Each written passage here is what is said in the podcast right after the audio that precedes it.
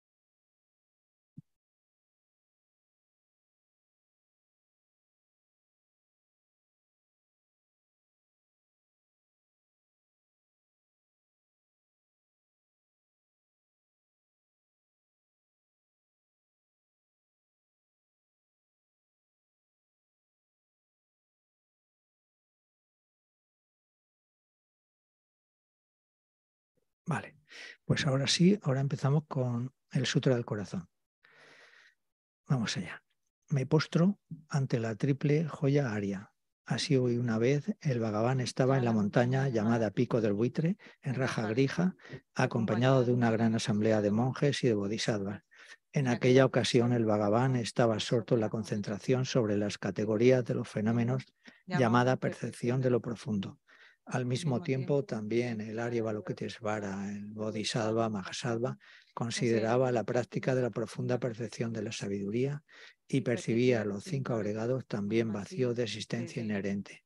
Entonces, por el poder de Buda, el venerable Sariputra preguntó al Arya Balokitesvara, el Bodhisattva Mahasattva, cómo debería adiestrarse un hijo de buen linaje que desea practicar la profunda perfección de la sabiduría Así dijo, y el Arya Balokitesvara, el Bodhisattva Mahasattva, respondió al venerable Sariputta con estas palabras.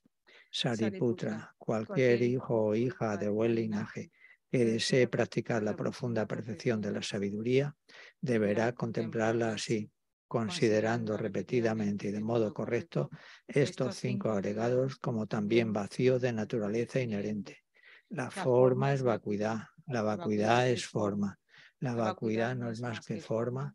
La forma no es más que vacuidad.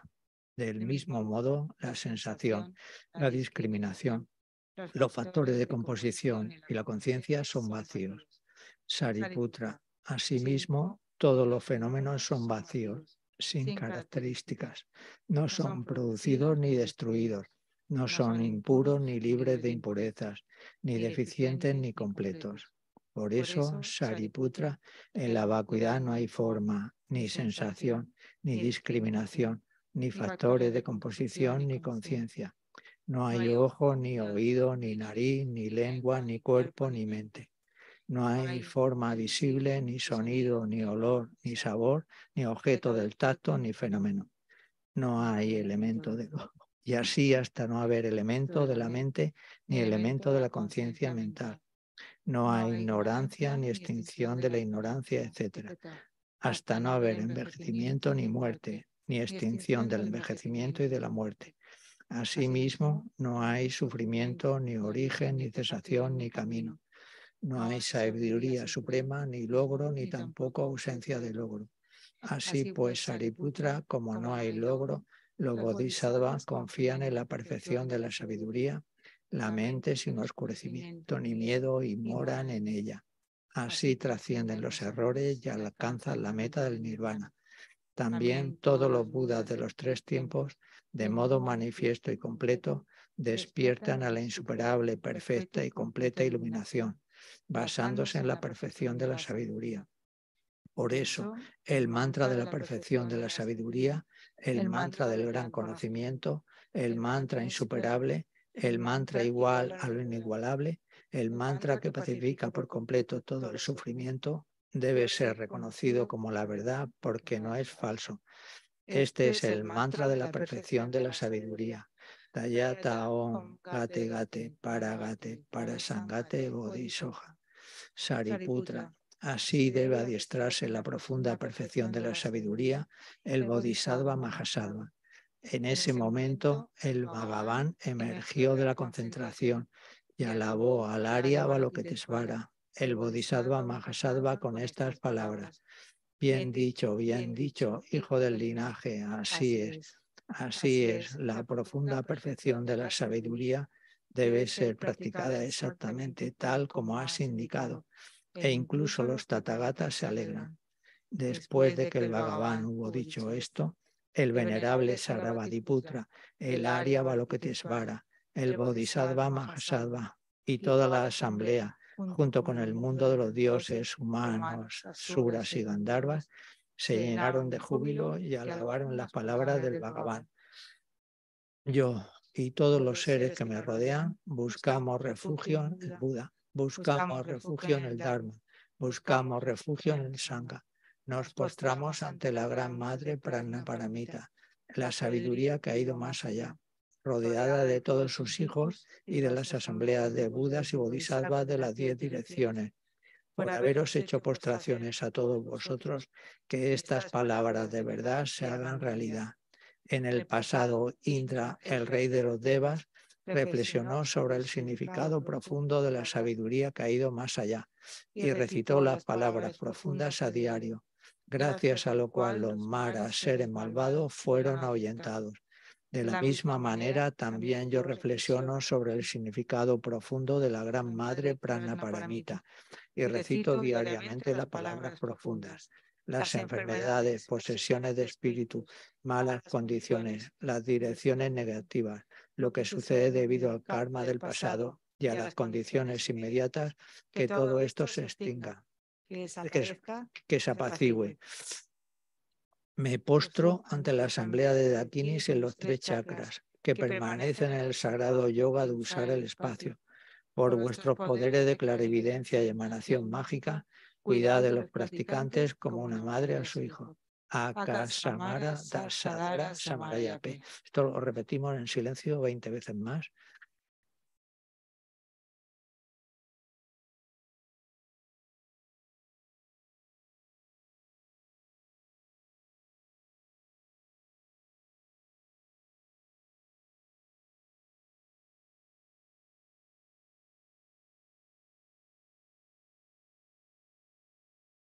Akasamara Sasadara Samaraya P. Om Gate Gate Paragate Parasangate Bodhisoja. Por las enseñanzas de las tres joyas supremas que poseen el poder de la verdad, que los obstáculos internos y externos se transformen, que se disipen, que se apacigüen. Sinten Kuruyo Soja. Que todas las fuerzas negativas opuestas al Dharma sean completamente apaciguadas. Que la hueste de 80.000 obstáculos sea apaciguada que seamos separados de los problemas y las condiciones dañinas para el Dharma, que todos los coces estén de acuerdo con el Dharma y que haya auspiciosidad y felicidad perfecta aquí y ahora mismo. Y ahora, si no me equivoco, nos tenemos que ir a la página 98. Lo hacemos en español, castellano, el, el ofrecimiento del mandala corto. Vale. Esta base, ungida con perfume, cubierta de flores, adornada con el monte Meru, los cuatro continentes, el sol y la luna, la imagino como un campo de Buda y la ofrezco. Que todos los seres disfruten de esta tierra pura.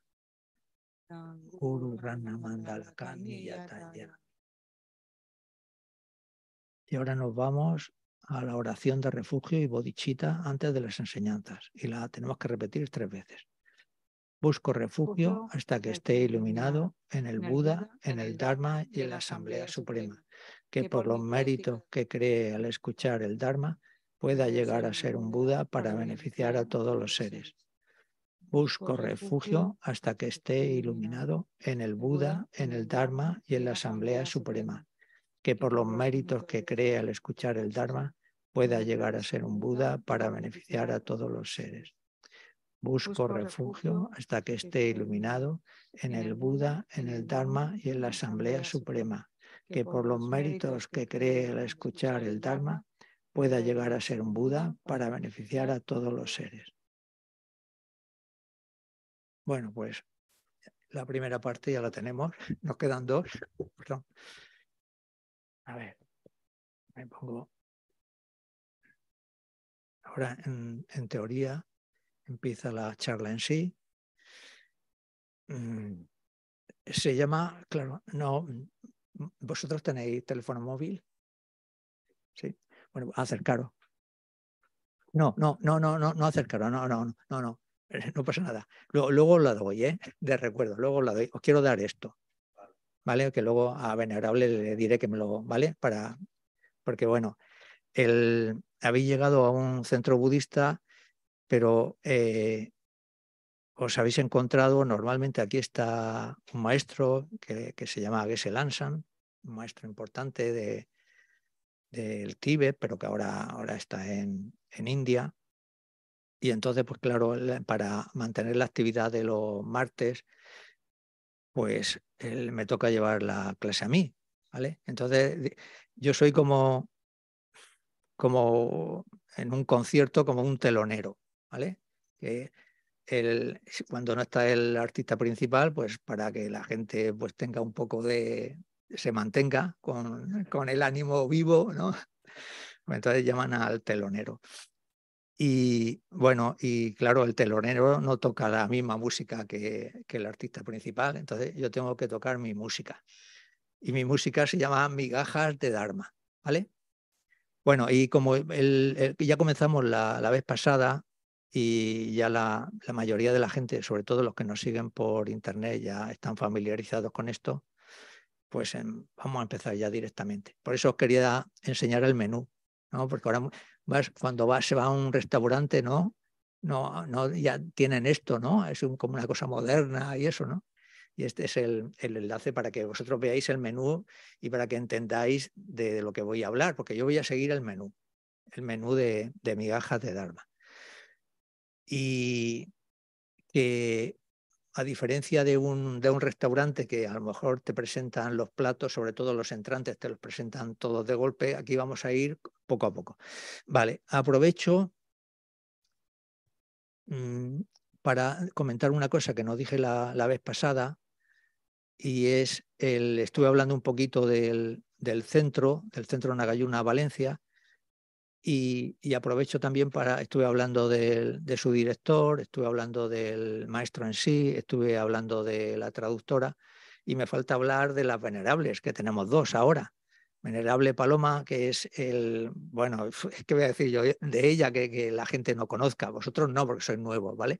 Pero el, ella es un, una persona que, digamos, facilita que el, la, estructura del centro y su desarrollo pues llegue a buen, puerto. Entonces lleva, lleva el, un programa que se llama Descubre Budismo, que sería el, como el, un programa estructurado y el primero que habría que hacer cuando uno se quiere interesar en el budismo. Luego estaría el programa básico, que es un programa más, más elevado, pero este, el, tanto el Descubre Budismo como el programa básico ella es la coordinadora espiritual, digamos, la que lo controla todo. Aparte de otras muchas funciones, como el traducir a la Rinpoche, el, llevar la coordinación de, los textos así importantes filosóficos que se van traduciendo, en fin, muchas facetas. Digamos, abarca lo extenso y lo concreto. Y también, el, y me paro aquí, porque si no, como se dice en las escrituras, y si me pusiera a hablar de las cualidades de esta persona, pues no, pararía, pero me tengo que parar, que tenemos que acabar migajas. Y Venerable Jansen, que está aquí al lado mío, cosa que le agradezco muchísimo porque me, encuentro seguro, y ella está ahí al mando de, al mando de, de, de, sí, sí, del internet y todo eso. Y tiene, como he dicho otras veces, tiene ahí un montón de botones que si ella dijera de dejar eso y le dijeran, oye, pues tienes que llevar un helicóptero o un avión así pequeñito, pues seguramente estaría familiarizado, porque hay botones para, para, para, para hacer todo tipo de cosas. También le agradezco que, que, esté aquí. Os agradezco a vosotros, los que estáis aquí ahora en, el centro presencialmente, y también a, a los que estáis en, por fuera, en online, y luego también a los que lo veis cuando pasa el tiempo, ¿no? Porque son vídeos que se quedan colgados en, aquí en, la página de, de, Nagarjuna Valencia y entonces la gente los puede, los puede ir viendo, ¿no?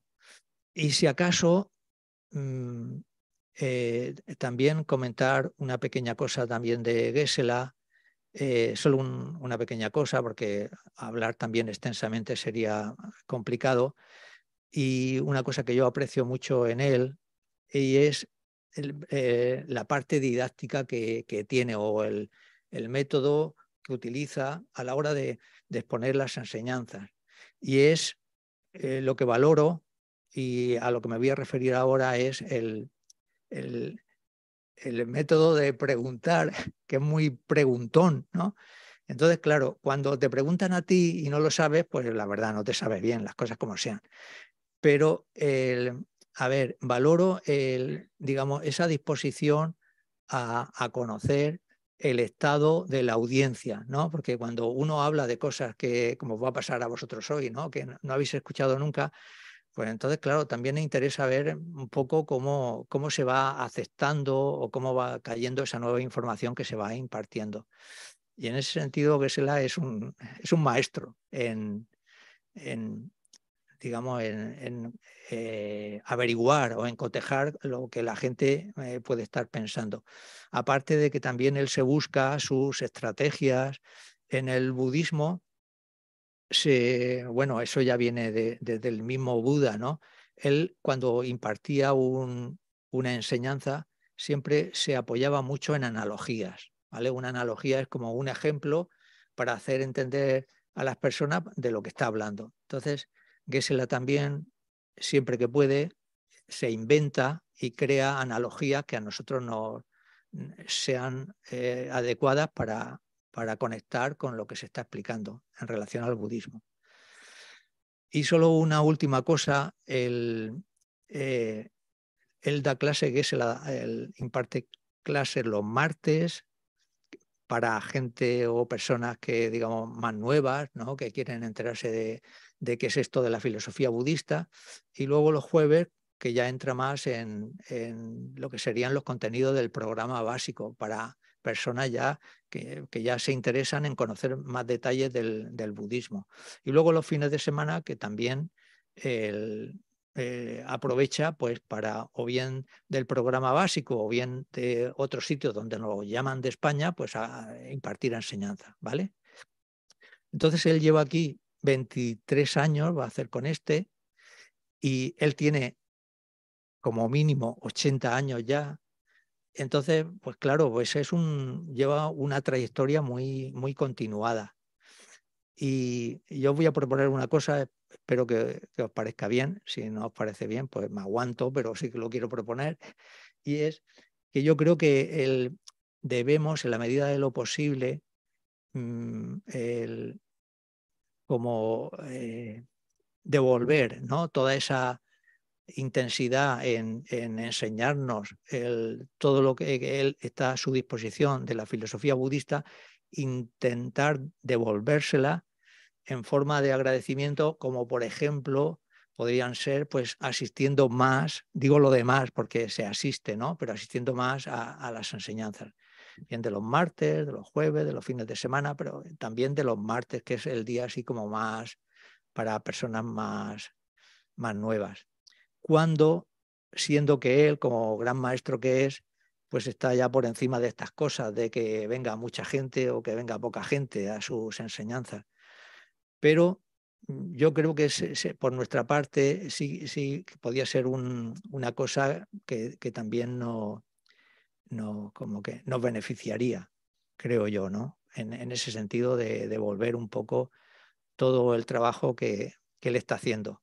Y he dicho lo de 80 años porque mm, que son, son muchos años. Y llega un momento aquí en nosotros en que nos jubilamos los que pueden, por ejemplo, a los 65 años y demás, pues la verdad es que estamos encantados de, de, de, desatender ya la actividad laboral y ya, digamos, tener como ese espacio mental más, más libre, ¿no? Eh, de horarios, de obligaciones, pero él todavía a su edad está, eh, digamos, continúa, ¿no? Con, con que es algo característico de los maestros, con, con las enseñanzas. Vale, eh, dicho eso, venerable, si me puedes enfocar ahí, en, aunque la, el, el menú de... Sí. Vale, porque luego bueno cuando pasa tiempo y la, gente ve esto, por ejemplo, que algunos lo ven, ¿vale? Algunos lo ven. digamos, esto es lo que da acceso al, al menú, ¿vale? Vale, el día pasado nos quedamos sin postre, ¿vale? Porque son, son entrantes. Y bueno, con la cosa de las prisas, ser el primer día, entonces hoy, hoy me toca el que me toca que experimentéis el postre, el postre, ya veremos a ver cómo, si os gusta o no el postre. Y, bueno, pues ya, ya, ya podemos empezar en, en, sí con la... Voy mirando la chuleta, que para eso la hago, para que no se me olvide algunas cosas, y empezamos ya con las actividades. Lo primero sería lo de las citas de los maestros. Y bueno, eh, aquí se trata de, citar, tengo a cuatro maestros, mi intención es que eh, mm, os suenen, a muchos por supuesto os suenan, hay muchas personas que ya tienen mucho tiempo en el budismo y les suena. Los maestros son Nagarjuna, Aryadeva, Chandrakirti, ¿vale? Son maestros indios del siglo II, del siglo X, del siglo XV, etcétera, etcétera, de nuestra era, ¿vale? El primero, la cita, la cita que tengo de Nagarjuna. De Nagarjuna no os comenté nada, me parece. Nagarjuna es un, dentro de la filosofía budista, es una persona muy, muy importante. Eh, se cuenta que era un alquimista, eh, un filósofo, budista, en fin, tiene muchas, que vivió 100 años, 200 años, el que dominaba el, tenía el elixir de la vida. Aquí hay cosas que son como más esotéricas, que te las puedes creer o no, y otras más o menos que están de acuerdo a lo que se puede conocer de, en realidad de lo que de hace tanto tiempo, pues se comentaba, se comentaba de él. Un, una persona muy influyente. Eh, Nagarjuna fue fue y es el filósofo, me parece que lo decía el día pasado, que fijó eh, hasta dónde puede llegar la verdad última, ¿vale? Puede llegar hasta aquí y no se puede ir más allá ni menos, ¿vale? Fijó, digamos, lo que sería la verdad última o la vacuidad para la escuela madiamica, que es una, la escuela que en cierta forma él intentó sistematizar. Escuela madiamica significa escuela del camino medio que evita los extremos. Es el que eh, estudió las enseñanzas que en aquella época todavía eh, se conocían, pero no se habían sistematizado muy bien, que son las, enseñanzas del Pranaparamita, como por ejemplo esto que acabamos de leer al principio, ¿vale? El sutra este que acabamos de ver. Este es un, un sutra muy breve, pero hay un sutra medio y un sutra extenso. ¿Vale? Uno que son de 8.000 versos y otro que son, creo que son de 100.000 versos, que creo que ahora están intentando traducir. ese sutra es, digamos, muy extenso. Bueno, la cita. Debes practicar una moralidad intacta. sin degradar, pura, inmaculada, incorrupta. La moralidad fue declarada el fundamento de toda virtud, igual que la tierra lo es para todas las cosas animadas e inanimadas. La repito. Y luego pregunto una cosa. Debes practicar una moralidad intacta, sin degradar, pura, inmaculada, incorrupta. La moralidad fue declarada el fundamento de toda virtud, igual que la tierra lo es para todas las cosas animadas e inanimadas. La pregunta es, ¿qué entendéis aquí por moralidad? Hay, hay poco para responder, hay poco para responder. ¿Qué, se entiende por moralidad aquí?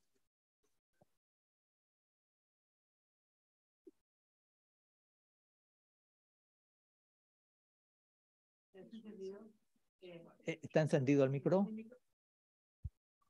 Hola, buenas noches. Gracias por sus palabras, sus enseñanzas y por permitir estar acá. Moralidad es eh, tener una conducta ética correcta ante cualquier ser u objeto incluso presente en, en nuestra vida. Básicamente es tener una buena conducta ante, ante tus seres y ante la vida. Ok, vale, vale. Tú al próximo martes te vienes, ¿vale? Ya te, te eres fijo aquí. Entras en todo esto, ya entras fijo. El, eh, eh, sin pagar, eh, gratis, todo, etcétera, etcétera efectivamente, eh, la, moralidad aquí, bueno, vosotros ya lo sabéis, ¿vale? me refiero a las personas que son más veteranas. Aquí moralidad y ética es lo mismo. Y esta es una parte, digamos, que entronca con, con las enseñanzas o el contenido de Gesla de los martes, porque él siempre está hablando de esto y además nos pregunta mucho. ¿Y la moralidad cómo se puede concretar? Pues se concreta en evitar las 10 acciones no virtuosas. ¿Vale? Entonces, claro, eh, yo no las voy a nombrar aquí, pero son las acciones de cuerpo, palabra y mente que son 10, no matar, robar, etcétera, etcétera, hasta llegar a las últimas que es eh, no tener visiones erróneas, no tener malicia y no tener codicia. ¿vale? En medio están las de la palabra, mentir y demás. Digamos, la práctica de un practicante, digamos, la, el contenido de lo que tiene que practicar uno que se inicia en el budismo en cualquiera de, los vehículos que hayan, Hinayana, Mahayana, es la moralidad. Eso es común para todos, evitar las 10 acciones no virtuosas. Y esto es un, terreno importantísimo porque sería como el, primer paso, el primer paso para, para encaminarnos a, a, crear una base firme de práctica. ¿Vale? Entonces ahí se te explica, tienes que evitar matar, porque si matas a seres, ¿qué significa?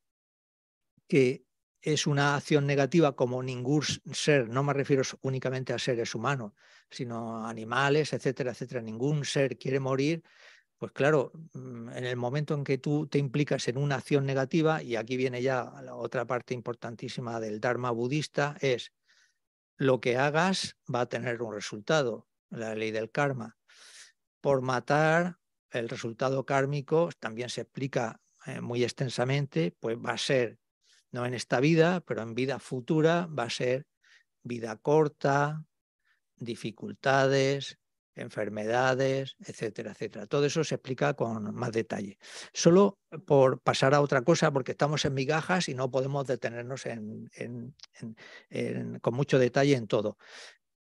El practicante que domina y controla eh, su cuerpo, palabra y mente para no cometer acciones negativas y lo hace de una forma pura, o dicho de otra manera, el que cultiva una ética pura se adorna con una cosa que se llama el aroma de la moralidad, eh, que es un, un aroma o un perfume que es muy, digamos, inimaginable para nosotros, porque claro, no, por, desgracia no tenemos la ocasión de, experimentarlo, y que a diferencia de otros perfumes, es que me gusta decir cosas así un poco chocantes porque que llaman la atención, igual que un aroma siempre va a favor del viento, ¿vale? ¿Me explico? Que es lo que hacen, por ejemplo, un ciervo, ¿no? Pues entonces él está escuchando pero claro, ¿qué hace el cazador? El cazador se pone siempre en contra del viento para que no lo escuche, ¿no? Entonces aquí eh, estoy hablando de, evitar matar y ahora eh, pongo el ejemplo del cazador, ¿vale? Que, que, en fin, que sería el contraejemplo de lo que hay que hacer, ¿no? Pero en el sentido del, del perfume, el perfume de la ética va en contra del, puede ir en, en contra del aire, ¿me explico? Que es un perfume que el que lo es capaz de segregarlo llega a todo el mundo, tenga el viento a favor o tenga el viento en contra. Bueno, entonces esta cita de Nagarjuna para, para deciros que em, conecta con una de las cosas que los martes eh, Gesela suele a, a, lo largo del tiempo ha ido explicando con, con mucho detalle. Sí.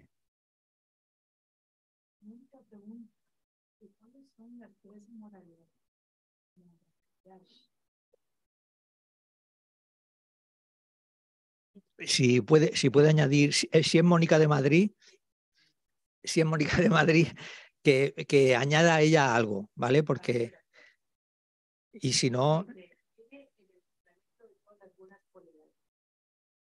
Sí, pero tiene que añadir algo. Porque yo me puedo escabullir diciendo la, moral, la moralidad en relación a la palabra, en relación al cuerpo, en relación a la mente. De todas formas, si una cosa no la sé, yo no tengo problema. No, no me va a pasar como el dios Brahma, que cuando el, el Buda en aquella época eh, le preguntaba algo y no lo sabía, él se callaba.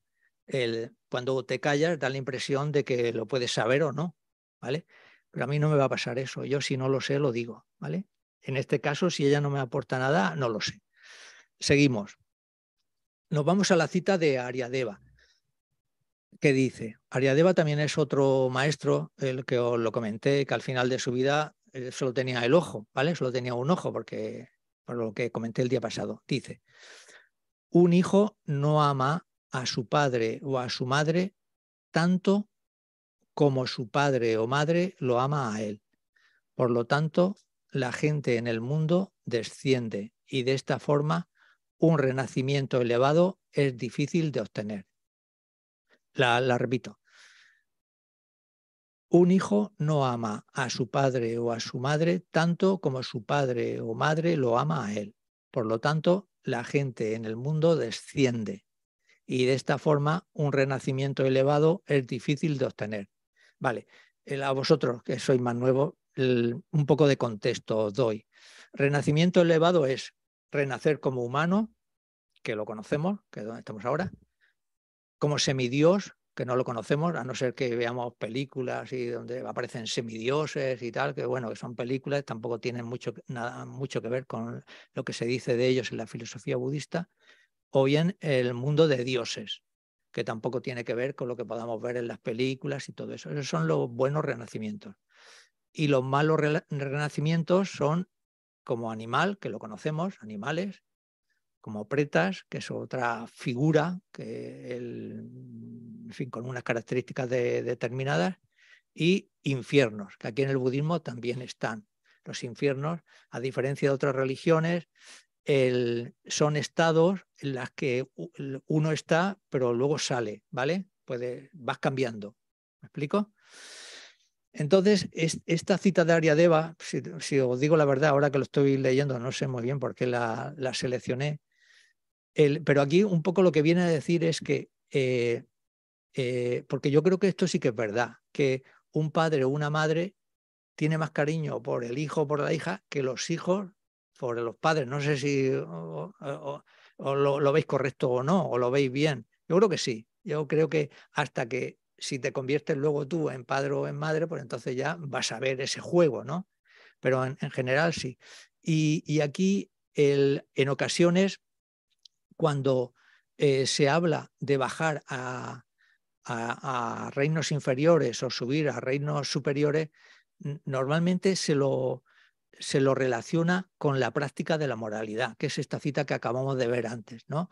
Si tú tienes una ética buena, un buen comportamiento, etcétera, etcétera, una buena moralidad es una parte importantísima para volver a conseguir un reino humano o volver a conseguir un, reino eh, como semidios o un reino de dioses. Eh, la, base, en principio, es la moralidad, una moralidad intacta, más oraciones, etcétera, etcétera. Pero aquí, seguramente, por eso seleccioné esta cita, la, la de Ariadeva, lo enfoca de otra manera, eh, diciendo un poco que como que el, cariño hacia los seres va de alguna forma disminuyendo, aunque sea con la analogía esta de padres a hijos. Poca cosa más. Nos vamos a la siguiente. Santideva, otro gran maestro. Por estas razones, su cita, por estas razones, Buda ha dicho que la existencia humana es extraordinariamente difícil de obtener, como el que una tortuga meta su cuello en el anillo de un yugo a la deriva en un vasto océano. Este es muy conocido. Para los que ya son veteranos, estudiantes budistas veteranos, esta cita es muy conocida. La repito.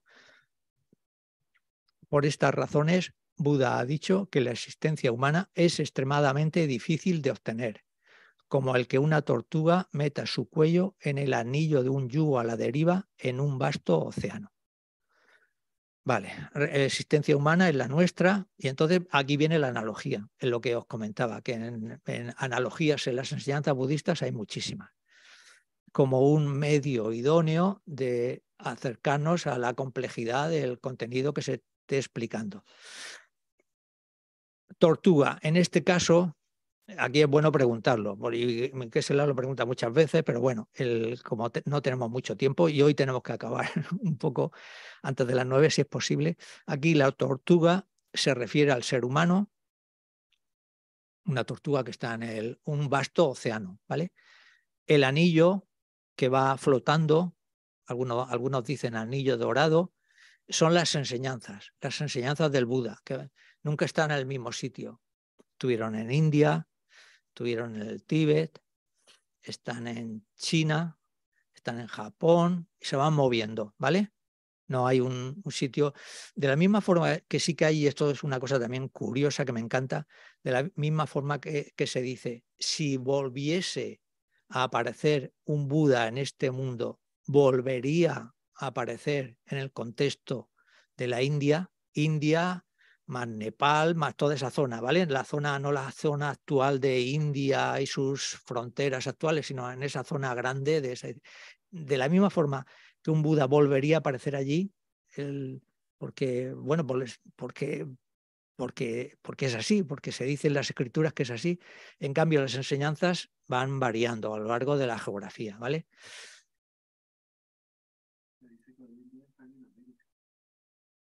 En América, en Europa, en, ¿vale? Sí, el, en su momento pasarían, y como han pasado en, América, pero también están en Europa y demás, ¿vale?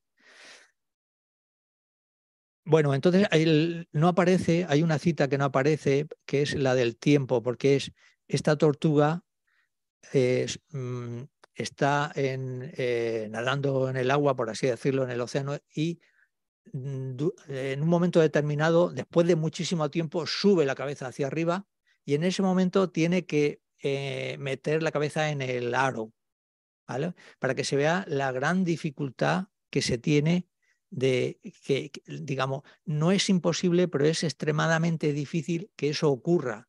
Y, nos está indicando la gran dificultad que hay para que, para que podamos conseguir una existencia humana. O dicho de otra forma, y esta parte también es importante dentro de, las explicaciones budistas, conseguir un renacimiento humano como el que ahora tenemos, que tenemos el sentido de la vista bien, el olfativo bien, el oído bien, etcétera, etcétera, es muy complicado y es muy difícil. Por eso, esta cita va en relación a que nos tomemos y le demos la importancia en aprovechar al máximo el tiempo, ¿vale? Que para eso está.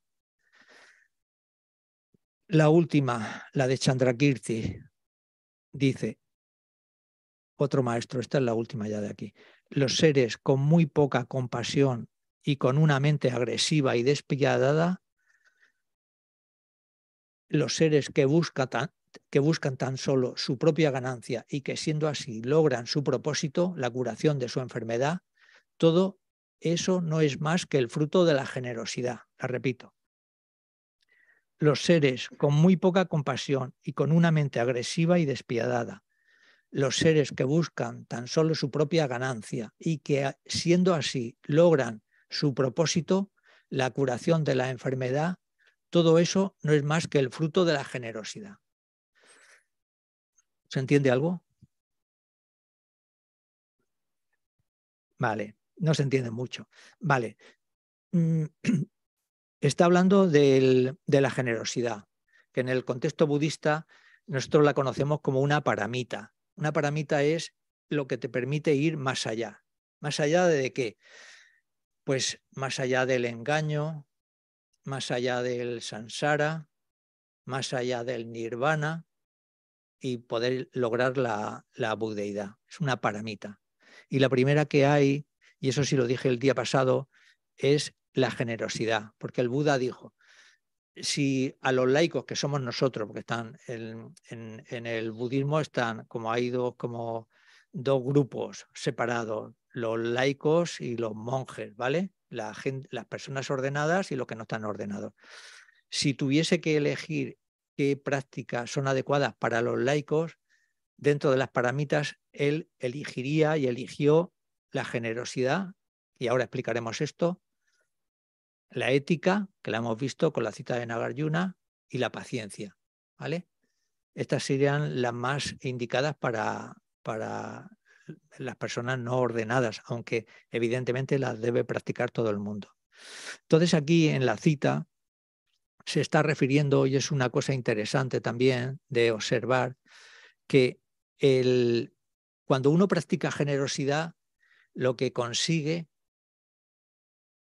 por desgracia, en vidas ulteriores, es buenos recursos. Buenos recursos son buenos recursos materiales, riqueza, buena familia, etcétera, etcétera. Como todo el mundo puede apreciar en la vida, pues hay, hay personas que nacen en, en ambientes donde lo tienen todo hecho, ¿vale? Una, familia prácticamente no tienes que trabajar porque tus padres tienen de todo, etcétera, etcétera. Eso, como en el budismo todo tiene una causa, la causa última o directa para conseguir esos buenos recursos es la práctica de la generosidad. ¿Y qué es la práctica de la generosidad? La práctica de generosidad es el dar, una mente eh, una mente que está adiestrada en dar. Y como es un, algo que necesita ser enseñado o adiestrado, porque uno puede decir, bueno, pero es que yo soy muy, yo soy lo contrario de ser generoso, yo soy muy tacaño, me, cuesta mucho dar. Pues entonces también en el budismo hay métodos. Y el, el Buda, y eso aparece en el, un libro que en, el contenido de un libro que se está trabajando ahora los jueves con la que se llama La liberación en la palma de la mano. Ahora todavía estamos muy lejanos a esa parte, pero llegaremos. Hay una parte que se dice, para una persona muy ávara, se dice así, ávaro, ¿no? Tacaño, el que es imposible que dé nada, se lo tiene que adiestrar pasando, en este caso, un euro de una mano a otra él mismo, ¿no? Se pasaría un euro de una mano a otra, una mano a otra. Es un, método también, el, eh, digamos, porque, eh, eh, digamos, sería el principio, el principio de todo. En, ese sentido, el, nosotros, el que ya esa primera fase ya la hemos superado, ¿no? porque es, esa parte ya no la tenemos que, que ejercitar, el, sí que tenemos que saber mm, que con la generosidad obtendremos recursos. ¿vale? Entonces, cuando tú tienes recursos, pues más, más, que la semilla, el fructificará, porque la semilla, hasta que no fructifica, pues es semilla. Pero cuando tú haces actos de generosidad de forma natural y automática, porque eso no puede fallar, eso no puede fallar, de la, porque se, la cita dice, la cita canónica dice, de la generosidad, coma, riqueza. Si tú practicas generosidad, obtendrá riqueza. Y ahora lo que estaba comentando la cita es, bueno, entonces, ¿qué, qué pasa? Por ejemplo, nosotros sabemos, conocemos, ¿no? Por, hay gente rica, pero que es, digamos, es eh, absolutamente malvada también, ¿vale? Muy rica y muy malvada. ¿Qué significa eso? Que por ser rica ha sido como consecuencia de practicar la generosidad. Y ser malvada es consecuencia de no haber practicado la ética o la moralidad. De manera que en cierta forma la generosidad tiene su autonomía. La generosidad no tiene por qué siempre acompañar a, personas con una conducta irreprochable, como vemos en la realidad y como se, nombra en la cita. Digamos, como van como separadas. Ahora, si tú en, la vida actual, esa persona rica con recursos, está, los está, esos recursos los está eh, como los está saboreando, de alguna forma se van perdiendo.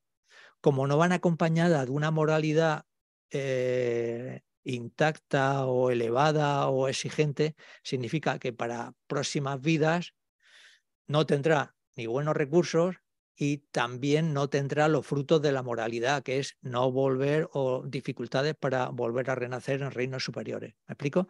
Bueno, el, solo deciros que en, los paramitas este primer es la práctica de la generosidad acompañada de la vacuidad, y no nos vamos a meter en eso, el, e, en ese estado que se le llama como bumi, como un, grado, ¿no? En ese estado eh, se le llama a ese, a ese nivel o bumi se le llama muy alegre. ¿Vale? Por eso, ¿por qué? Porque la alegría que viene tanto de la realización de la vacuidad, pero también de el, sentirse alegre por ser capaz de dar. ¿Y, ¿Y qué es lo que dan? Lo dan todo. Son capaces de dar todo, ¿vale? Entonces, eh, para que veáis el nivel mínimo, que sería pasar un euro de un euro de una mano a otra, a un ser que es capaz de darlo todo, como por ejemplo Ariadeva cuando le piden el ojo y lo da. ¿vale? Entonces, en, ese en esa trayectoria nosotros nos tenemos que situar, ¿vale? Por decirlo de alguna forma. En broma, de alguna manera. Bueno, pues ya tenemos lo de las citas budistas. Si hay alguna pregunta, así un poco más facilona que la de Mónica, porque claro, si, si, eh, si me tiran al de huello, así al, al, comenzar, pues no puede ser. Y si no, pasamos a... Y si no, pasamos a, a, lo siguiente. Dejarme que vea un poco. Nos vamos a, la, a, otro entrante, entrante de lógica budista. Vale. El día pasado le expliqué un poquito el, sentido de la, de la, lógica budista. Un método para aprender de lo que te han enseñado y un método para el ser, ser, cada, ser cada vez más certero en el uso del razonamiento. ¿Vale? Bueno, ese que se practica mucho en, los monasterios, muchísimo, muchísimo tiempo se le dedica a esto, tiene su importancia. Eh, aparentemente nosotros como no lo sabemos hacer, pues nos parece difícil, pero tampoco debe ser tan difícil porque, porque, porque se puede aprender y lo utilizan en edades mm, tempranas, etcétera, etcétera. Y dijimos que habían como muchos requisitos y empezamos por, por tener un pequeño adelanto de, en qué consiste la lógica budista, lo vamos a, vamos a seguir con eso. Dijimos, toda la realidad, y esto es lo que hay que conviene ir aprendiéndose de memoria siempre que se pueda, toda la realidad se puede eh, separar en existente, que existe o no existe. Entonces ya, ya vimos lo que no existe. Los ejemplos de lo que no existe es el hijo de una mujer estéril no existe. Una flor en el cielo no existe. Los cuernos de un conejo no existe. Esos son los tres ejemplos que en el budismo son los clásicos. Una cosa que, es, que no existe, el hijo de una mujer estéril. Entonces tú no puedes decir de qué color, qué color tenían los hijos, los, hijos no, los ojos de, del hijo de la mujer estéril. Te dicen Esto es, eh, es un inexistente, eso no existe, no tiene sentido plantear eso, ¿vale? Y en cambio, en lo, en lo existente dijimos que habían tres, que eran forma, mente y lo que no es forma ni mente. Pero aquí nos faltó una cosa, y entonces es lo que yo quiero incidir ahora. Lo existente tiene como dos divisiones básicas, que son fenómenos impermanentes que cambian momento a momento y fenómenos permanentes que no cambian momento a momento. Repito, lo existente se divide en fenómenos impermanentes que cambian momento a momento y fenómenos permanentes que no cambian momento a momento. ¿Vale? Y entonces, ahora sí, ahora sí, porque vamos a, nos vamos a dejar los fenómenos permanentes, los dejamos aparcados por un momento y nos vamos a meter con los fenómenos impermanentes. Y entonces, en estos fenómenos que cambian momento a momento, tenemos la forma, la mente y lo que no es forma ni mente. Y ahora nos tenemos que meter porque se van desglosando cada uno de ellos. Nos vamos a meter lo que son formas. ¿Me explico? ¿Me seguís? Es un poquito y hoy mismo vais a ver eh, qué sentido tiene eh, aprender esto, porque claro, te lo tienes que aprender, porque si no, eh, se va a debatir en base a algo que tenemos que compartir. ¿Vale? No, no, podemos, no empezamos a debatir en cosas abstractas que cada uno entiende una cosa. Entonces, nos vamos a coger la parte de la forma y las formas pueden ser formas internas y externas. Y ahora, ¿qué son formas internas? Las formas internas son cinco, que son la facultad de la vista, el ojo, ¿vale? La facultad visual, la facultad del oído, la facultad del olfato, la facultad del gusto y la facultad del tacto. Cinco, los cinco sentidos, ¿vale? Entonces hay que entender, facultad de la vista es el ojo más todo lo que el ojo lleva en sí, ¿vale? Porque el ojo también eh, tiene como, en el budismo se llama como una materia sutil que te permite ver, ¿vale? El, eh, un oculista diría, a ver, a ver, que, a ver, eh, yo no hace falta que me digas lo de materia sutil, yo el ojo yo sé por qué ve, porque tiene esta parte que se llama así y tal, pero aquí en el budismo está el poder sensorial, que también se llama poder sensorial visual, olfativo, gustativo, auditivo y táctil. Cinco, ¿vale? Esos son ¿Por qué le llaman formas internas? Porque las tenemos dentro, ¿vale? Dentro del cuerpo. ¿Me explico? A ver, ¿cómo eh, podría decirlo para, para entender lo de la facultad visual? Podría darse el caso, es raro, pero podría darse el caso de que el ojo estuviera bien, anatómicamente bien, pero que hubiera un pequeño dificultad que es muy difícil de detectar, por la cual no verías bien. Esto sería, estaríamos hablando de esta materia sutil interna del ojo, que también serviría para el oído, etcétera, etcétera. ¿Vale? Pero lo dejamos ahí, los cinco sentidos. Y luego nos vamos a las formas externas, que sería la forma visual, por ejemplo, la forma visual de un coche, de una persona, de una casa, de un libro, ¿vale? Eso es externo, ¿vale? La forma visual, el sonido es otra forma externa, el olor, otra forma externa, el sabor, otra forma externa, la forma táctil, la capacidad de tocar, pero en este caso es tocas algo externo, ¿vale? Y la forma para la conciencia mental. Y, y, aquí serían seis la forma para la conciencia mental, por poner un ejemplo, porque siempre la gente cuando lo que entiende, lo entiende, pero lo que no entiende, esto ya no lo entiendo, esto a ver si no me ponen un ejemplo, sería la imagen en un sueño. ¿Vale? Es una forma, es una forma.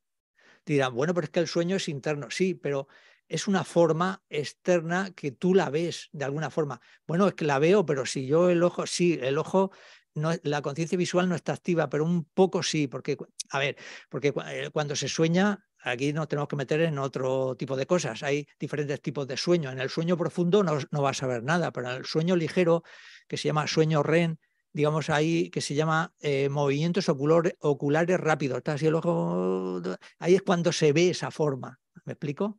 Esto sería la forma para la conciencia mental. Entonces tenemos formas internas y formas externas y todo eso está dentro del apartado de forma y todo eso está dentro de fenómenos impermanentes. ¿Me explico? Fenómenos impermanentes que cambian momento a momento. Forma es una división y hemos cogido la división de forma y la hemos dividido forma externa, la forma visual, el olor, el sabor y la forma interna, el órgano sensorial de la vista, etcétera, etcétera. ¿Vale? Diréis, bueno, pero ¿dónde nos quieres llevar? Pues a debatir. Os quiero llevar a debatir. Y entonces el debate empezaría, por ejemplo, es un ejemplo, ¿vale? Que yo me he inventado y no tiene por qué ajustarse a, lo que sea el, debate en sí, pero para que veáis con, estas pequeñas cosas que aprendamos de memoria ya podemos empezar a debatir. Por, por ejemplo, si yo digo, ¿el sabor de la manzana es un fenómeno permanente o impermanente? Lo repito, ¿el sabor de la manzana es un fenómeno permanente o impermanente? Impermanente. Vamos bien, vamos bien. Es un fenómeno impermanente. Entonces yo ahora te diría, no, no, no sueltes el micrófono, te diría, se sigue, se sigue que el sabor de la manzana es un fenómeno impermanente. Y tú, que eres el que está respondiendo, porque eso es lo que hay que también aprender, tú tienes que decir, ¿acepto o no acepto? Repito otra vez. Se sigue que el sabor de la manzana es un fenómeno impermanente. Acepto, sí. Acepta. Vale. Entonces, él está bien aceptado. ¿eh? Eso está bien aceptado. Pero yo ahora quiero buscar, porque a lo mejor has, has, acertado por probabilidades, porque tenías acepto o no acepto, el 50%, ¿no? Pero yo ahora yo te digo, ¿por qué el sabor de la manzana es un fenómeno impermanente? Porque es algo Espera, espera. No, tienes que mm, decir nada diferente de lo que acabamos de ver ahora mismo, ¿vale? No, me puedes decir una cosa, mm, te tienes que concretar en lo que acabamos de decir ahora mismo cuando hemos hecho el repaso, ¿vale? repito, ¿por qué el sabor de la manzana es un fenómeno impermanente? Hay, tiene dos o tres cosas para responder porque depende de los sentidos. Prueba con otra cosa. Sí, está bien. Porque se traduce en la mente. Vale, vale, vale. No, pero eso falta. Sí, sí, vale. pero, por ejemplo, aquí una respuesta directa sería, a ver si te parece bien así, y para, es para conectar la lógica. ¿Por qué el sabor de la manzana es un fenómeno impermanente? Yo te diría, porque es un sabor. Es una respuesta muy cortita y muy directa, no te tienes que inventar nada. Sabor de la manzana es un sabor, pero porque tú ya sabes que sabor es una parte de la forma externa. ¿Me explico? Eh, perdón, de la forma, eh, de, estas dos formas que hemos dicho, el, forma interna y externa. O también me podías haber dicho, es un sabor porque es un fenómeno impermanente. ¿Vale? Sí, porque está dentro del grupo de impermanente. ¿Eh? Dime una. Aquí la respuesta es, Jorge, en, eh, ¿qué dice? La vacuidad, el espacio no compuesto y otros fenómenos son permanentes. Y Jorge dice, porque es producto de causas y condiciones. ¿Vale? Porque es impermanente, ¿vale? Entonces, lo de lo de Quique no, ¿eh? vamos a dejar el, bueno, Quique bueno, ha puesto... Quique luego apuesta, porque cambia momento, momento a momento. Sí, pero la más directa, sí, vale, vale, vale, porque, vale, estamos aprendiendo y os está enseñando uno que no sabe debatir, ¿vale? Pero la más directa es porque es un sabor, entonces tú dices, es un sabor y ya está, no hace falta, o porque es impermanente, ¿vale? Para, para buscar lo más directo. Por eso se aprenden este tipo de cosas. ¿Vale? Quique sí que ha hecho bien en, detallar lo que son los fenómenos permanentes, pero que ahora no vamos a entrar en eso, porque estamos en los impermanentes. ¿vale? ¿Para qué sirve el debate? Pues para tener esta, primero tienes concentración, eh, tienes que estar atento, eh, mm, le sacas partido a lo que vas aprendiendo, porque igual que yo te he preguntado eso, también te podía decir, entonces, ¿la forma visual es permanente o impermanente? Entonces nos, metemos con la forma visual. ¿El olor es un fenómeno permanente o impermanente? ¿Vale? Entonces repasamos, lo repasamos todo. ¿Me explico? Vale.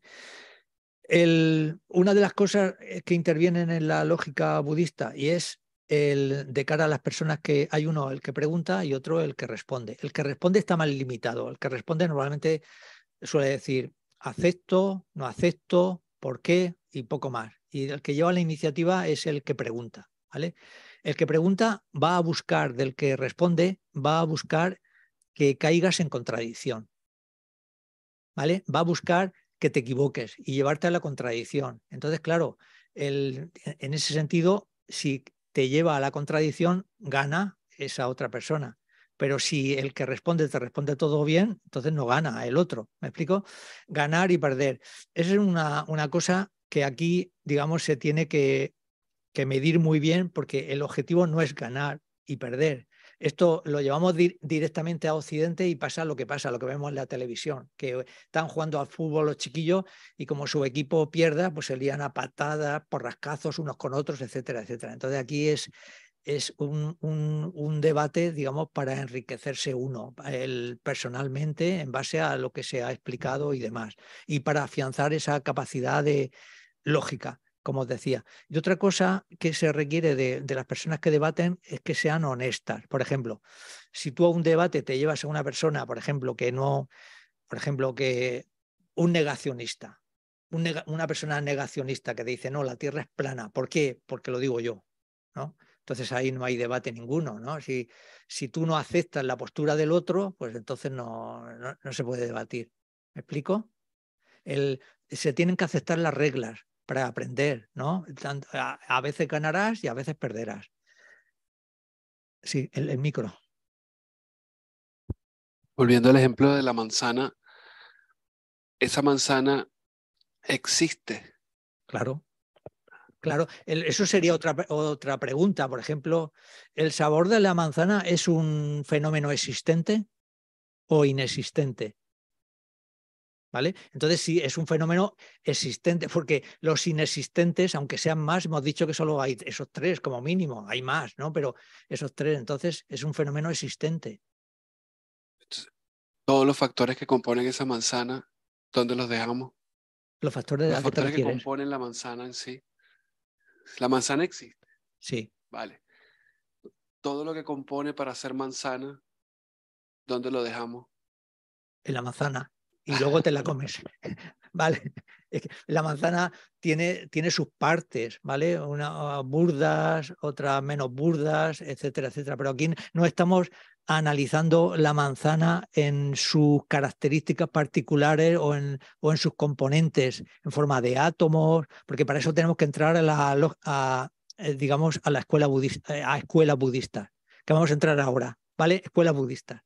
¿vale? Porque hay escuelas budistas que dicen, sí, la manzana está formada por partes muy pequeñitas que no se pueden dividir, etcétera, etcétera, o están formadas por los cuatro elementos principales que lo conforman, que conforman toda la materia dentro de, que es tierra, fuego, aire, espacio. ¿Me explico? ¿Vale? Bueno, nos vamos a, a, las escuelas budistas, pedacitos de escuelas budistas.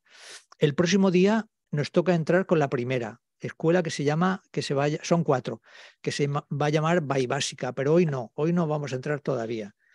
Hoy vamos a, a sacarlas, a sacarlas a las cuatro y os voy a comentar una cosa. Aquí tengo tres y la amarilla cuatro, ahora las pondré aquí para que se vean un poco. A ver, porque de las escuelas también conviene asentar las bases. Vale. Vale. Cuatro escuelas. A ver. básica Sautántrica, Chitamatra, Madhyamika. Luego esta se divide en dos, pero para que nos surjan cuatro. Y os dije, las escuelas es una forma de presentar la realidad tal como se, mm, se, contempla en el budismo, presentar lo que hay que hacer, lo que tiene que hacer el practicante para ir evolucionando y una forma de presentar el fruto que se obtiene en base a esa práctica, ¿vale? Base, como en la realidad, camino, qué es lo que hay que hacer, resultado o fruto, qué es lo que se obtiene. Cada escuela te va a presentar todo eso a su manera, ¿vale? Que esta sea grande no significa que sea mejor, o que esta sea pequeña no significa que esto sea mejor. Esto es como una analogía visual para que se nos quede, ¿vale? La básica es la primera y se dice que es la más burda, en teoría la más floja, pero es una escuela budista y, no, se puede, no se pueden desechar sus postulados, ¿vale? No se puede decir, es que como es la primera, tal, la más flojita, sí, sí, pero es una escuela budista. Y entonces el Buda conocía muy bien que eh, los seres humanos tienen tanta diversidad en sus componentes que no puedes dar una doctrina única, que sería esta. Esto solo sería la prasanguica, solo sería entendido por muy pocas personas. No solo que sería entendido por muy pocas personas, sino que sería mal entendido. O sea, que ya es lo peor. ¿Vale? Entonces, esto es el, así como se presentan. Primero se presenta la escuela básica, luego la sautántrica, luego la chitamatra y luego la madhyamika. Y conviene conocer lo que ellos dicen para que luego cuando llegamos a estas últimas lo entendamos bien. ¿Vale? Entonces, estos son tapas de... Es que, a ver, he entrado en una tienda esta que llaman Teddy, ¿no? que hay un poco de todo y todo eso, buscando una escalera, ¿vale? Porque una analogía aquí buena es que eh, esta tendría que estar un poquito por arriba, se ve que está un poquito por arriba que la básica, ¿vale? Esa es la, es la, analogía visual, porque va en forma de escalera. Y luego cuando llegue a, la chitamatra, en teoría, tendría que poner esto, ¿vale? Lo voy a llevar. Luego se lo tengo que devolver esto a mi mujer porque es para lo de hacer yogur. yogur es de esos que, te haces en casa, que te puedes hacer en casa, ¿no? Entonces la chitamatra estaría aquí, un poquito más alta que la sautántrica. ¿Se ve? Pues así, en forma de escalera. Si encuentro alguna escalerita así pequeñita, pues las pondré arriba para que, para que se vean mejor. ¿vale? Entonces se va progresando de esa forma. Otra analogía también buena para, porque el día pasado os lo comenté diciendo, cada escuela lo que dice ya no lo cambia. ¿vale? La escuela básica ya no cambia sus postulados. Porque tú le digas, ay, es que esto que dices de esta cosa Mm, mm, hay otra escuela que lo tiene como más elaborado, mejor, pero ya te dirá, no, para mí no. Yo me quedo con esto. Entonces, en ese sentido, sería como, como el agua en el radiador. En los radiadores de la casa, no, no uno no le está echando agua al radiador, ¿vale? Eh, lleva un circuito interno. Y siempre el agua es la misma. ¿Me explico? ¿Vale? Bueno, cuando baja la presión sí le tiene que eh, abrir un poco, pero siempre tienen la misma agua. Otro ejemplo, los partidos políticos. no sé si será muy afortunado. Los partidos políticos te dicen, en política eh, nacional o en relación a, la sanidad, mi propuesta es esta. En relación al mundo laboral, al trabajo, mi propuesta es esta en relación a esta cosa, mi propuesta es esta, ¿vale? Y no, y no cambia. Ahora sí que cambia, pero el, digamos, son, digamos, eh, es, su filosofía, ¿vale? Entonces, las personas votan conociendo eso, más o menos, ¿no? Porque claro, aquí, pero el ejemplo podía servir, así como decía, vota este partido porque de esta cosa me gusta y entonces lo voto por eso, o por lo que sea, ¿vale? Puede ser una cosa o puede ser otra. O también puede ser otra analogía, aquí ya, mm, ya le da un poquito más a la creatividad, no sé si para bien o para mal, podría ser la potencia eléctrica. ¿vale? Por ejemplo, en una casa tú contratas potencia eléctrica 2.300 vatios, se dice así, o voltios, vatios, ¿no? Kilovatios, ¿vale? 4.000 kilovatios, 5.000 kilovatios, ¿vale? Cuando cuanta más potencia eléctrica tienes, más electrodomésticos puedes utilizar al mismo tiempo. ¿Me explico? Si tienes menos potencia eléctrica, enchufas la plancha, enchufas la lavadora, enchufas el lavavajillas o lo que sea, y entonces se dispara el sistema, ¿no? ¿No es así o no? ¿Vale? Entonces, las escuelas budistas, si me, si me permitís la analogía, también tienen, se pueden considerar así, porque la básica tendría menos voltaje eléctrico, está un poquito más, está un poquito más, y la madiamica más voltaje. ¿Por qué? Porque la madiamica te permite conseguir lo máximo, que es la budeidad. La chitamatra también en sus postulados también te permitiría conseguir la budeidad. Y la escuela básica y sautántrica tendrían menos voltaje y te permitirían conseguir, según sus postulados, la liberación, que es lo que tú me preguntabas antes. Estas dos para la liberación y estas para la iluminación. ¿Vale? Como sé que en, Internet hay personas que sí que conocen lo de las escuelas eléctricas, digo, las escuelas eléctricas, las escuelas budistas. Sí, el, voy a hacerle un, como un, un pequeño juego que, que, consistiría en lo siguiente. Es una simulación, ¿vale? Aquí ya mm, un poco se, me salgo de los carriles ordinarios. Entonces, vamos a imaginar una, eh, que viene una emanación de Chandrakirti, que es uno de los pioneros en la creación de la escuela prasangika, Chandrakirti, ¿vale? Él tiene una emanación, entonces va a visitar centros, ¿vale? Y siguiendo la analogía de la cosa eléctrica, va a visitar un centro de, de, la escuela básica, digamos, de la visión o filosofía básica, porque le, le preguntan, eh, ellos quieren saber si tienen suficiente voltaje eléctrico para conseguir sus objetivos, ¿vale? La escuela básica. ¿Me seguís? ¿Me seguís o no? ¿Vale? Entonces estamos con la analogía de la electricidad y entonces yo ahora voy a incorporar afirmaciones de cada escuela, que el que sepa de esas escuelas algo, mm, creo que me va a dar la razón o, va a sentir y el que no, pues es una información que os llega de nuevas, ¿no? Entonces, la emanación de Chandrakirti se dirige a una escuela básica, una escuela hinayana, y diréis, ¿y eso cómo puede ser? Pues sí, porque ahora, por ejemplo, el Dalai Lama está dando enseñanzas a, digamos, a, a, practicantes que son hinayanas.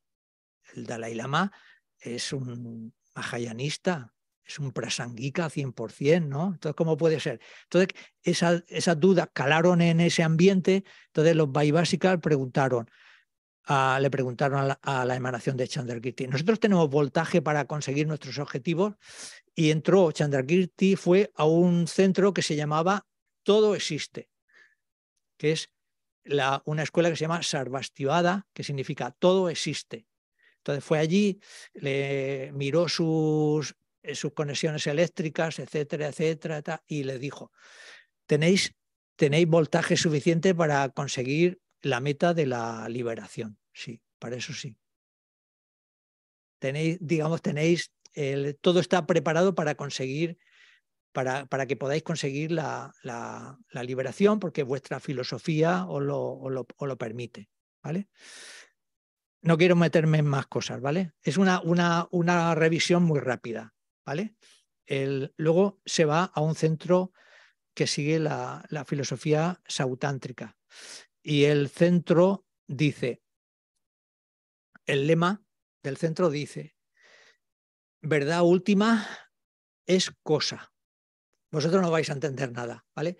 Cosa es fenómeno impermanente. Verdad última es cosa, fenómeno impermanente, que es la característica, una de las características de la escuela sautántrica.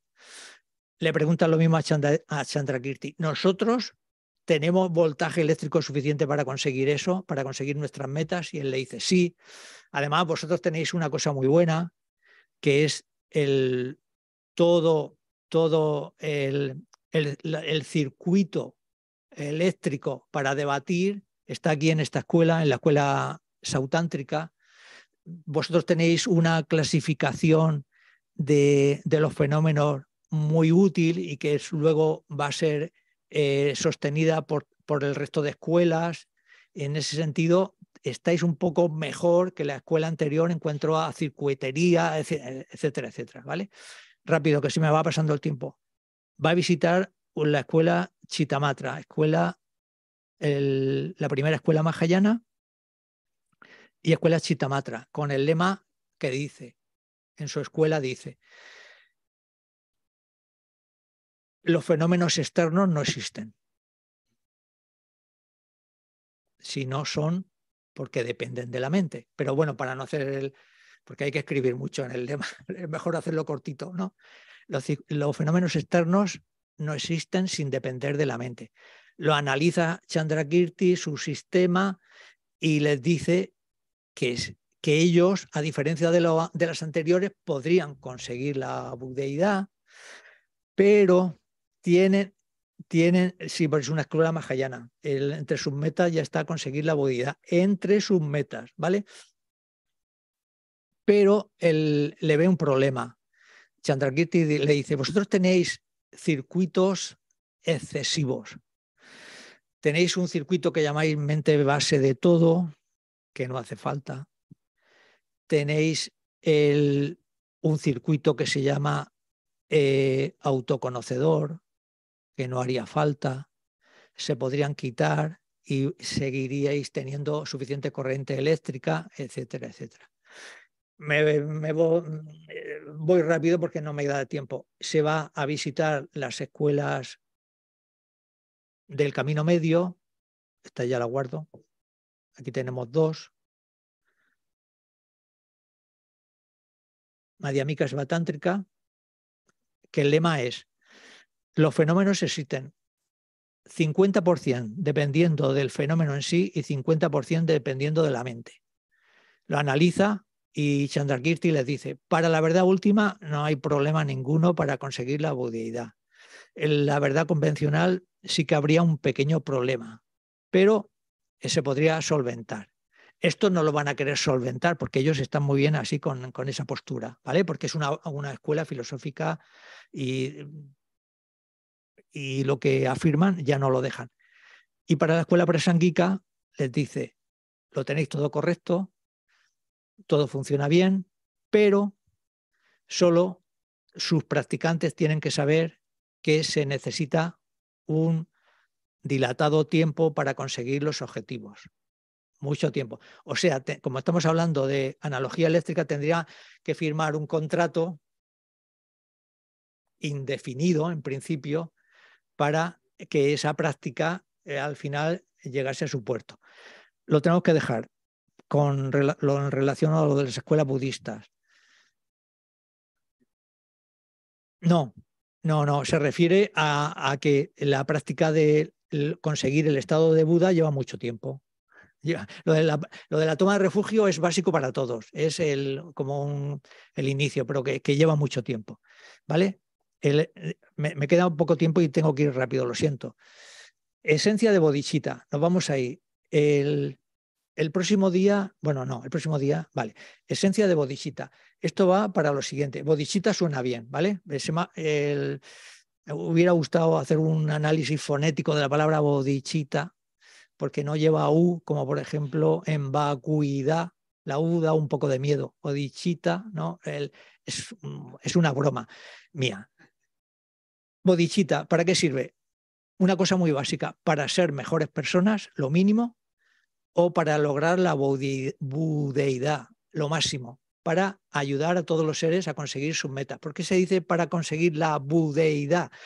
porque solo el Buda, con sus características, que son muchas, pero de ellas solo voy a nombrar el 39, y de ellas, de esas 39, voy a nombrar 10 y 4. Son 10 poderes y 4 ausencias de miedo.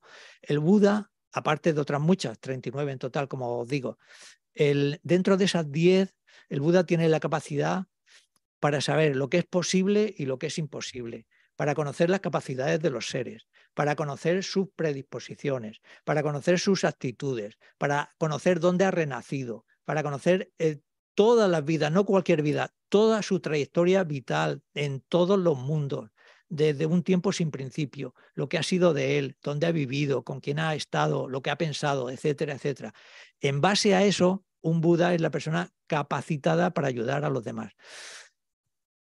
¿Cómo se puede conseguir la bodhisattva? También hay un método, igual que me dijimos de un euro, se pasa de una mano a otra para practicar la generosidad, con la bodhisattva se puede empezar con un método que el, que yo meto o introduzco en, en migajas de Dharma son el de siete puntos.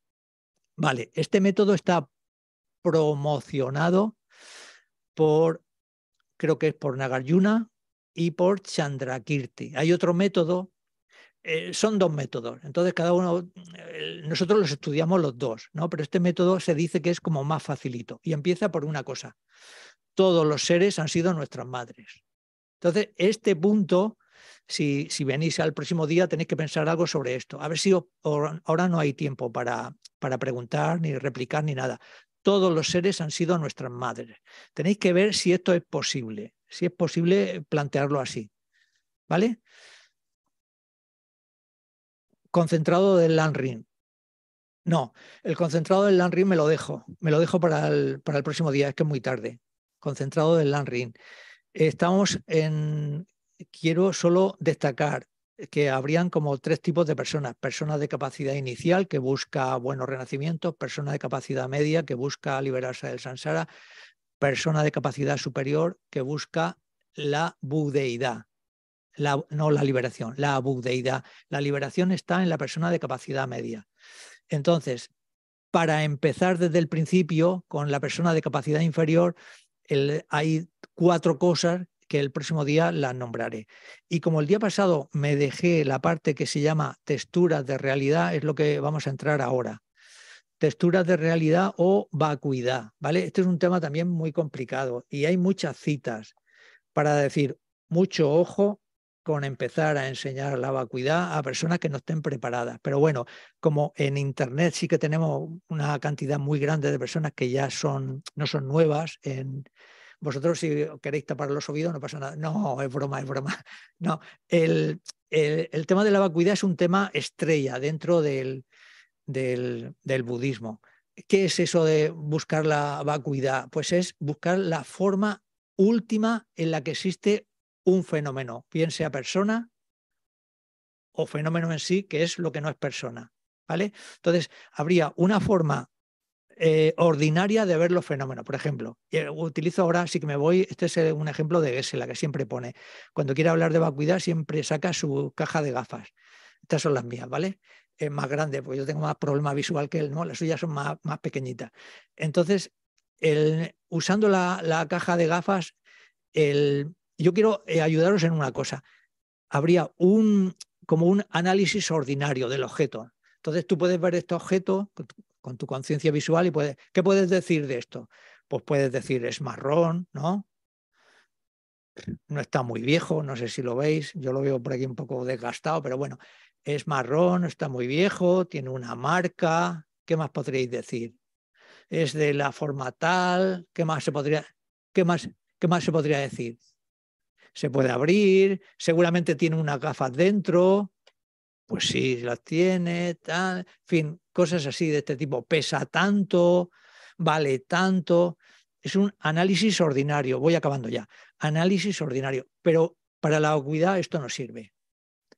Para la vacuidad sirve un análisis último, que es, yo quiero saber de la manera última este, este fenómeno cómo existe. Entonces ahí ya te tienes que embarcar en una investigación más metódica. Por eso decía el otro día, tienes que utilizar un método. ¿Qué es lo que tienes que buscar? Tienes que buscar.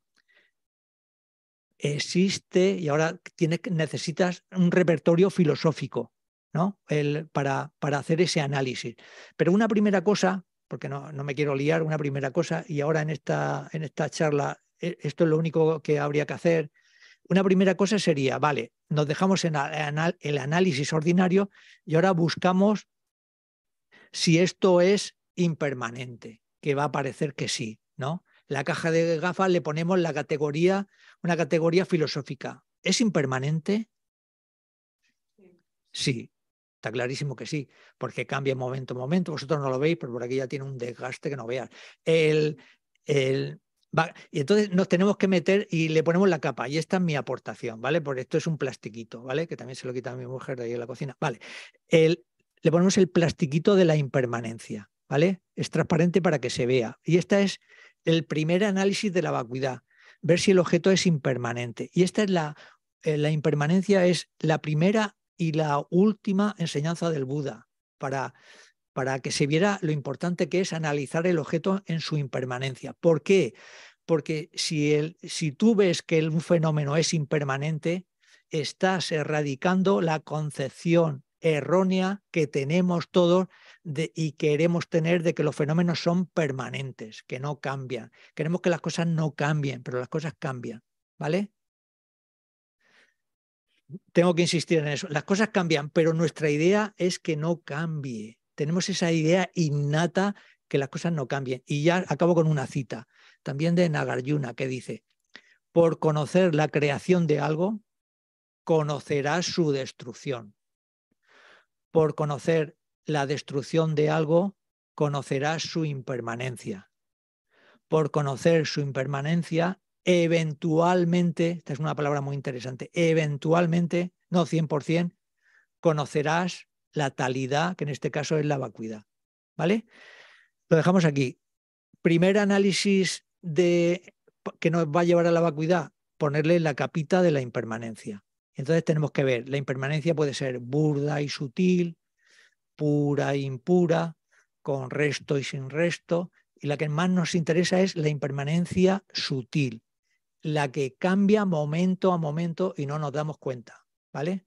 Y es una, una ley que se aplica a todos los fenómenos. Lo siento. Ay, el postre. Me cache la mar. El postre. Vale, en relación a el postre, en relación, vale, es un, también una frase, no es del budismo, ¿vale? Pero dice, cuando el viento cambia de dirección, unos construyen muros y otros construyen molinos. Repito, cuando el viento cambia de dirección, unos construyen muros y otros construyen molinos. Entonces tenemos que pensar qué es lo que hacemos nosotros cuando el viento cambia. Aquí en Valencia cambia, ahora sopla que no veas. Él, pero se refiere, cuando las circunstancias cambian para lo negativo, ¿tú qué haces? ¿Construyes muros o molinos? ¿Te pones a la defensiva o construyes molinos? Segundo postre, porque hoy era el segundo día. Tenemos que encontrar una palabra para estas tres cosas que voy a decir. Oveja, azul y vaca. Hay que encontrar una palabra, esto es para acostumbrarnos a crear relaciones entre los fenómenos. Azul, vaca y oveja. Tenemos que encontrar una palabra que sirva para las tres. Repito, azul, vaca y oveja. Eh, sí, eh, tarea, pero que voy a dar el resultado ya. Eh, ¿Os suena alguna? Venga, esos budistas de internet. Venga, oveja azul y vaca. Queso. Queso de oveja, queso de vaca, queso azul. ¿Vale? Vale. Tarea bodichita y renuncia. Hay que poner una palabra que vaya bien con esta, es fácil. Bodichita y renuncia. Y ahora nos vamos ya a las dedicaciones, que ya, ya es la hora. Nos vamos a la página 235. 235.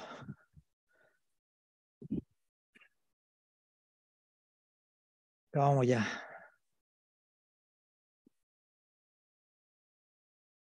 La 1. Que por los méritos de estas acciones virtuosas pueda yo alcanzar rápidamente el estado de un Guru Buda y llevar a todos los seres vivos sin excepción a ese estado iluminado. Que la suprema joya de la bodichita que no ha nacido surja y crezca y que la que ya ha nacido no disminuya sino que aumente más y más.